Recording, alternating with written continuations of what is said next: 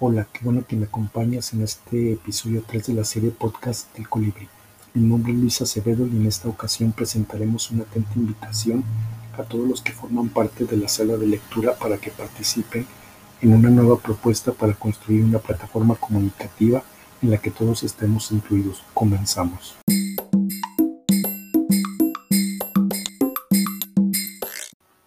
Quiero aprovechar este podcast primeramente para enviar un afectuoso saludo a mis papás por prestarme el sitio para la sala y a todos los que forman parte de ella. Muchas gracias a todos por dar vida con su presencia a la sala, a la sala de lectura Colibri. Saludos a Lalo, Lucianita, Carol, Gris, Sofi, Aranza, Estrellita, Pili, Fernanda, Vane, Monse, Sofi, Daniel, Ceci, Francisco, Lili, Nati y claro, por supuesto, a los padres de ellos por apoyar el proyecto de la sala, a mi esposa Mari y a los potenciales nuevos integrantes, Regi, Pablito, la señora Martita, mi papá Leopoldo, mi tío Armando y quien quiera participar. Todos son bienvenidos. Los años pasaron y cambiamos. Crecimos. Asistimos a una nueva escuela o a otra etapa de nuestra vida. En general muchas cosas han pasado, pero la sala de lectura continúa. Sus puertas están abiertas y los libros aquí están. El espacio para la lectura, el diálogo, permanece aún en medio de esta etapa difícil que atraviesa el mundo entero tenemos mucho que contarnos. Quizá en este momento preciso no podamos reunirnos como de costumbre todos los jueves a las seis de la tarde en casa de mis papás Polo y Ofelia.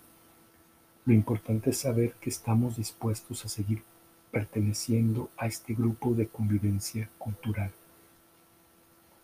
Lo grandioso es saber que podemos continuar comunicándonos, y disfrutando también de la riqueza que nos ofrece la lectura.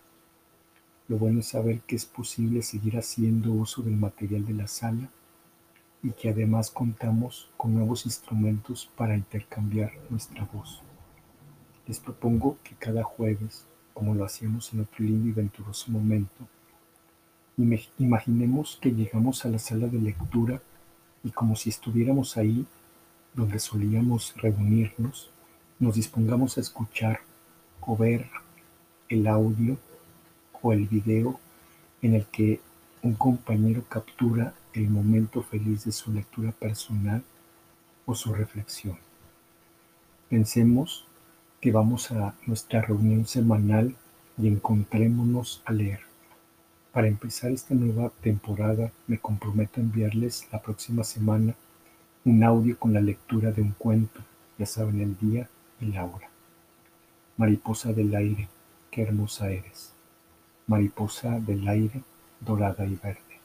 Fragmento del poema Mariposa del aire de García Lorca.